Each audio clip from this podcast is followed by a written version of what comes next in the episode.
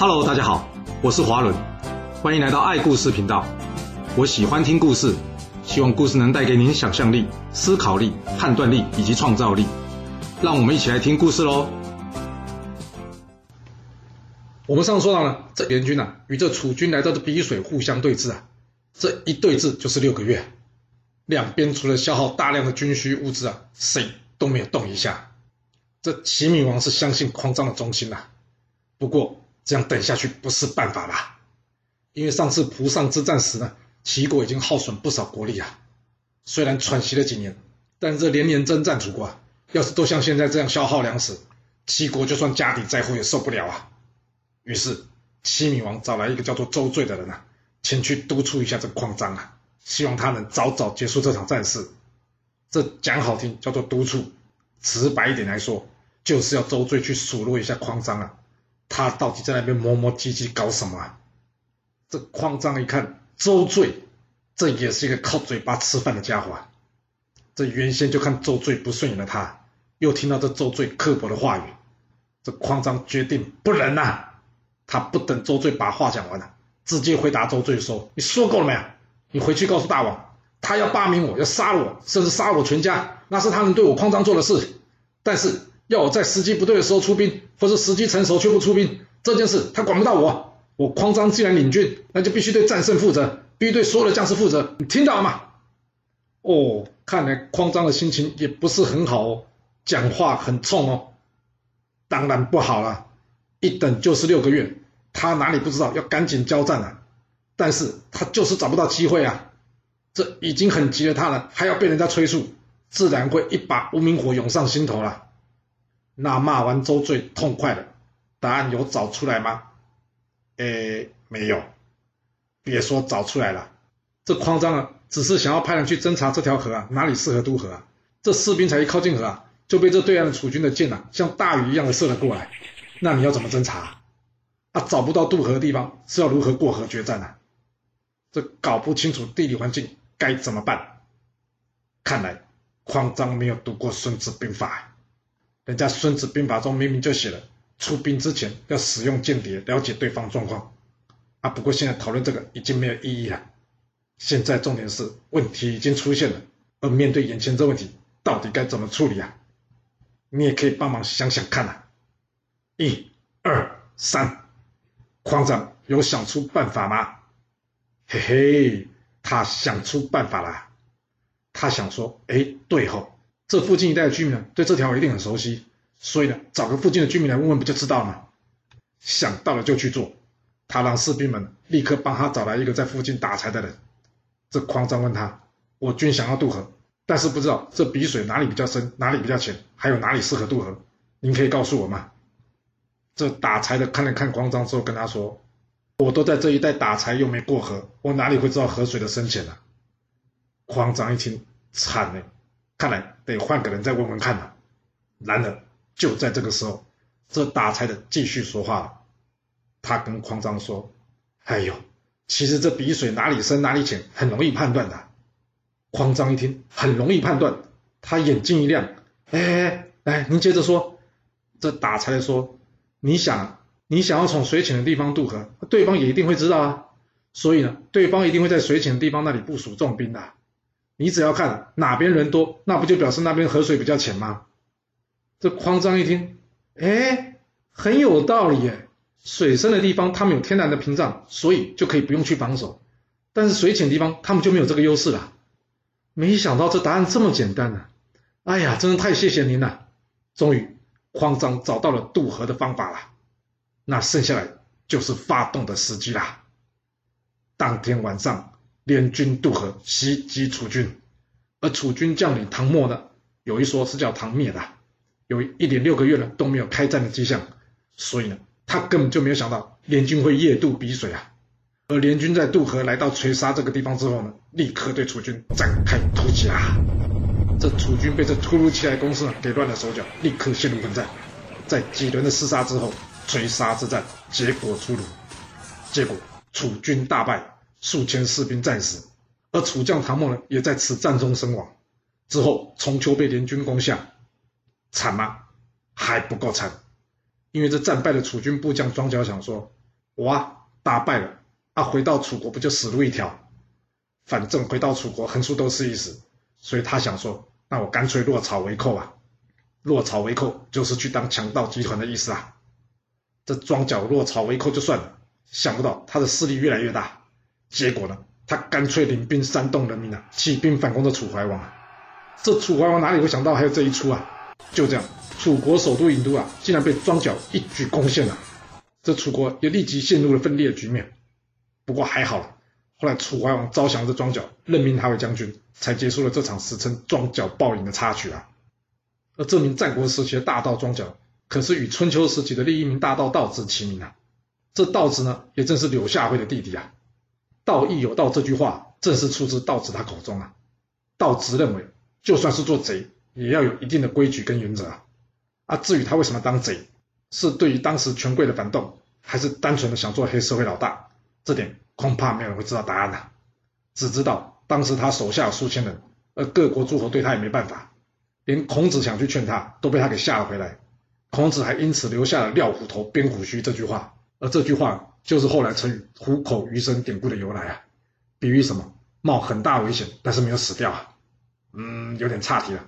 好，我们回来继续接着说吧。这垂沙一战战败楚国啊，并没有让秦昭襄王萧启打算放了他。隔年，秦军再度攻楚，斩杀楚将景缺以及士兵两万人啊。同年，这人称智囊的秦国名将苏里吉，或是说叫做苏里子的。他也在这里过世了。先打个岔，由于苏里在过世之前呢，曾经预言说，把我埋在这吧，一百年后我的坟墓两边呢会有天子的宫殿。而这段当时被人无心记载下来的语言呢，没想到后来真的成真了。因为之后汉朝的长乐宫以及未央宫呢，刚好在他坟墓的两侧，所以呢，也有人称苏里吉为堪舆界的先师，又称为苏里先师。这苏里吉过世之后呢，这第一任的丞相位置就空缺出来了。那秦昭襄王应该要怎么做呢？当然就是招募新任的 CEO，也就是执行长啊。会有谁来应征呢？你想都没想到，这赵国的大臣楼缓竟然也跑来秦国应征这执行长的工作啊！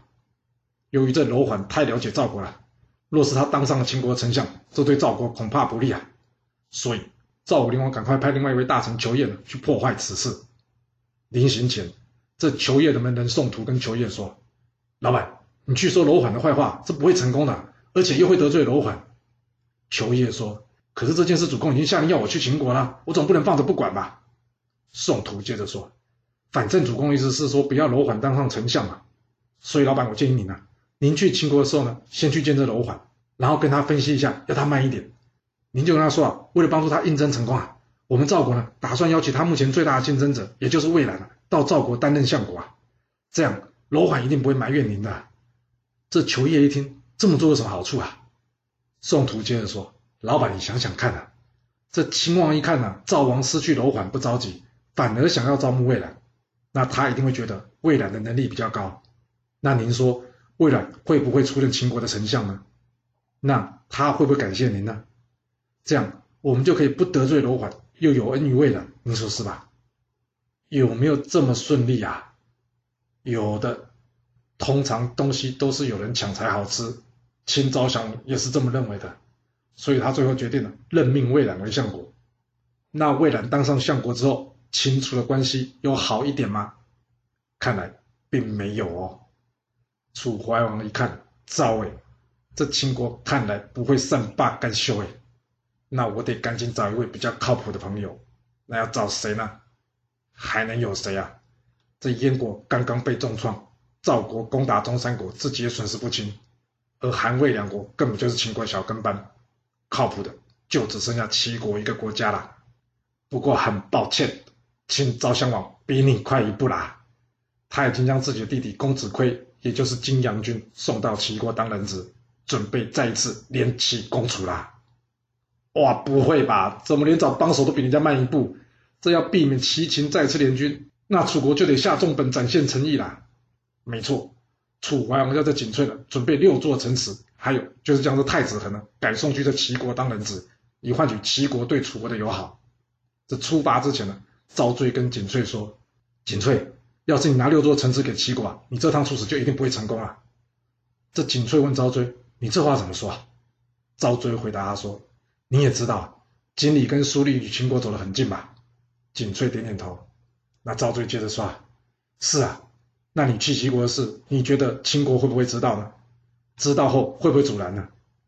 要是秦国透过这两个人说要归还我楚国土地，并与我结盟，那你觉得依照我们家大王个性，他会不会接受啊？同样是要结盟，一边是要我楚国割让土地，一边则是送还我们土地。”这不用想也知道大王会选哪一边吧？那楚秦一旦同盟，你去齐国还能成功吗？景翠一听有道理，那该怎么做呢？这赵追建议他，你去跟大王说啊，请他先好好赏赐苏厉跟锦鲤啊，并派他们出使秦国，表示楚国呢想与秦国友好的意思。而这时候呢你再出使齐国，齐国一旦听到我们楚秦友好消息啊，他一定会担心我们两国结盟啊。到时候就算我们楚国不给齐国这六座城池啊。也可以与齐国结交的，啊，那齐国会买单吗？当然会啊，多一个朋友比多两个敌人强嘛。所以楚国这六座城池就省下了。不过齐国能接受，那可不代表秦国也能接受啊。是的，秦昭襄王完全不能接受，这楚怀王竟然把我秦国当成筹码耍的游戏，所以秦国再次派着米龙。也就是这华阳军领军出兵攻楚啦。听到这米字就应该知道，这个米龙跟秦宣太后有关的吧？没错，他就是宣太后的弟弟，也就是秦昭襄王的舅舅。这秦昭襄王派遣米龙领军出兵攻打楚国新市，这米龙连下楚国八座城池，而战后这八座城池也都封给了他。这秦昭襄王当然知道，这一直打楚国并不是好方法，除非秦国现在想要灭了楚国。要不然还是得安抚一下的，不然狗急有时可是会跳墙的。那要怎么安抚呢？这秦昭襄王写了封信给楚怀王说：“哎，我们两家呢本来就是亲家，而且关系也不错了。不过呢，因为你儿子在我这边杀了我大臣，还给我来个不告而别，这让我非常生气啊。所以呢，才会有后来这一连串的战事。我听说啊，你把你的太子腾送到齐国当人质啊。但是你想一想，我们两家联姻多久了？”这关系不是别人可以随便取代的，只有我秦楚再度友好，这其他小老弟才会听两个号令嘛。要是你也同意我的看法，那我们俩啊就到武关一会，重新结盟，那过去的恩怨就算了，你看怎么样？楚怀王一看，怎么样？你都把我打成这样，你叫我去，我能不去吗？诶，不过这一去会不会有危险啊？这一旁的昭追跟楚怀王说：“大王，秦国是虎狼之国啊。”这摆明就是要骗您过去了。我建议你啊，千万不要去武关啊，而且啊甚至应该反过来，我们应该要派军队加强边境的防守啊。就在这时，一旁的公子兰也说话了。他说：“昭追，你这说法不对吧？我楚国连续被秦国所败，秦国若真想要找麻烦，只要派兵来攻打我们就行了，何必来你这一出啊？人家秦国明明是真心想要与我们友好，若是我们放弃了这次机会，不就等于再次选择与秦军一战吗？我请问你，我楚军有必胜的把握吗？”是啊。连续的失败容易让人失去理性啊！从丹阳蓝田到垂沙新城，楚国可是一路被压着打，真的与秦国一战，恐怕又是兵败收场。所以，这害怕的楚怀王他决定了、啊，他决定要冒险一试，直接去这武关会会这秦昭襄王啊！啊，那他真的会被暗算吗？啊、应该说他没有被暗算，是被明算啊！这高明的骗术呢，就是你明明知道他是骗术，但是你还是会被骗而冒险一试。为什么呢？因为侥幸，想说赌一把过了就没事了，又或是想说不会刚好就是我吧？这就好像老鼠会一样，每个人都认为自己聪明，认为自己绝对不会是那只最后的老鼠啊。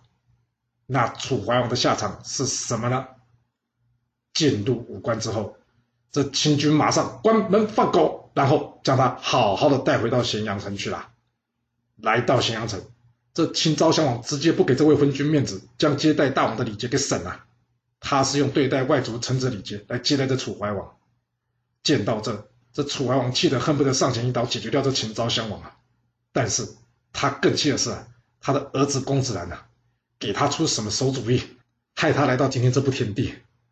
嗯，他好像忘了，最有问题的人就是他自己。但说这些都没用啊！现在他已经是笼中鸟了。秦昭襄王跟他说：“哎，其实我请你来的目的呢，是想好好跟你讨论一下，你楚国能不能将乌跟黔中郡啊割让给我秦国？要是你答应，我这就护送你回国。”楚怀王一听，行，咱们先签约，签完约后互相履行义务。秦昭襄王听完之后笑了笑说：“这里恐怕不是你说了算吧？我的意思是，你先把土地交出来，交割完成之后，我们结盟订约，然后我放你回去。”楚怀王一听，同样的是上一次当可以说没注意，再上一次当那可以说不小心，但若要再上第三次当，那不就被人说我傻了吗？你开什么玩笑？你秦国从张仪开始就一路骗我，这次又骗我会盟于武关，我信你不过。秦昭襄王说：“信不信由你，你可以好好先在我秦国待着，等想清楚了再给我答案。来，请楚王回去休息，然后好好想想这个问题，并且给我好好的照顾他，明白了吗？”哇，没想到秦昭襄王竟然搞绑架这一套，哎。那会有用吗？有没有用，就看你楚国要如何接招了。想一想，这国君被抓有没有前例可循啊？有的。还记得春秋时期宋襄公被楚国抓的故事吗？要是忘了，可以回去听一下春秋第三十四集公子木乙救回宋襄公的故事啊。那公子木乙用的是哪招呢？那就是让人子失去功用。你以为你抓了国君，我们会怕？那我就给你来个直接另立新君，至于原先旧的那个，你看是要回收还是当垃圾处理掉，你们自己看着办，与我们无关了。那楚国大臣有学习到这段历史吗？很抱歉，没办法哎，因为继任的太子现在也在齐国哎。哇，不会吧？没关系，没太子也行，只要是楚怀王的儿子就行了。所以。有人开始主张用立楚怀王的庶子出任国君来主导朝政，千万不要受到秦国或是齐国的胁迫。嗯，不错哦，看起来楚国的大臣有熟读历史哦。然而，这时候赵罪却站出来说话了。他说：“这样不好了，大王太子受困，我们没有设法救他，反而是违背大王意思改立庶子为王，这点恐怕并不妥当啊。”听到这，大家你一言我一语的说：“要不有更好的办法，你拿出来呀。”谁不知道这样做不好啊？但是这已经是目前对楚国最好的方案了。那赵追有什么办法呢？有时候诚实就是最好的对策了。没错，赵追告诉大家，我们只要派出使者到齐国，叫他们把太子还给我们就可以了。真的是这样吗？这楚国的使者来到齐国之后，直接跟齐闵王说明来意，希望迎接太子回去即位。齐闵王一听，哇，有没有那么老实啊？直接来跟我说你家没大王了？当然没有那么老实啊！因为要是你不答应发动攻击的话，楚国新任的大王，也就是楚怀王世子，已经准备好随时上任了。这就看你齐国如何决定了。齐闵王一听，好家伙，你竟然把问题丢给我齐国？嗯，不过这还真是一个要讨论的问题哎，所以。他把大臣们都找来讨论了，这相国主张了，应该要送回太子衡了。如此一来，齐楚的关系就会更为紧密，有利于齐国啊。但齐闵王可不这么想，他认为应该要好好的留下这个太子衡啊，并且呢，跟楚国好好的谈一谈，是不是呢，可以把淮北送给这齐国？那想是这么想，那你觉得楚国会答应他的请求吗？这当场就有人给他浇了一盆冷水，说：“大王。”人家楚国要是同意割让淮北给我们，那不早就同意割让乌跟黔中郡，去跟秦国换回楚怀王了吗？你这想法恐怕不会成功吧？哪个家伙讲话那么直啊？不能转个弯一点吗？这不是摆明说秦王脑袋不清楚吗？不好意思哦，说话的正是相国田文，也就是这孟尝君呐、这让齐闵王心情很不好呢。明明有机会去啃楚国一口了，却要讲什么仁义道德，放这太子衡回去，这样太亏了。这时，一旁又有人说话了。他说：“道，要不这样吧，我们就让楚国立新君，并且跟他新君约定好，要是他可以割让土地给我们，我们就将太子衡给处理掉。当然了，要是他不同意，那齐韩魏三家呢，会联合送回这太子衡。你看怎么样？”齐闵王一听，哎，这个计划听起来不错。哎，说，然而田文又插话说了：“这计划也不可行啊，这方法不是跟刚刚那一样吗？”你要楚国割地救太子，他们会直接选择割地救大王啊？好了，就算可以了，先不说新的楚王会不会背信嘛，要是我们杀了这太子恒，若这时秦国放回楚怀王，秦楚有没有可能用这个借口组成联军攻打我们？那到时候该怎么办？好了，就算秦国不会放回楚怀王啊，若是新任的楚王就是不同意割地，坚持要与我们一战，那我请问，要是战败，这算不算我们跟楚国结下很深的梁子啊？而且，就算战胜，这太子会对我们齐国友好吗？我看是不会吧。我们可是拿他当做交易的对象哎，这比直接支持他回国还惨哎。而一个分裂的楚国对我齐国来说是不是好事？这也还得重新评估，不是吗？大王，依我之见，我们就做个顺水人情，送这太子回去吧。反正现在两国关系也不差，这太子一旦回到楚国之后，秦王若不肯放了他爸爸楚怀王回去，那必定得罪楚国。但若放楚王回去，也必定会得罪这将来的楚王，也就是太子恒。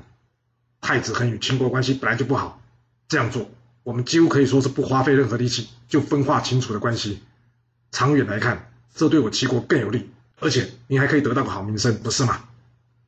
听到这，齐闵王深吸了一口气。田文说的对，虽然他的话听起来很刺耳，但是楚国目前是不能去啃的了。算了，就送这太子恒回去吧。于是，在齐国的协助下，太子恒回到楚国，继任为国君，是为楚顷襄王。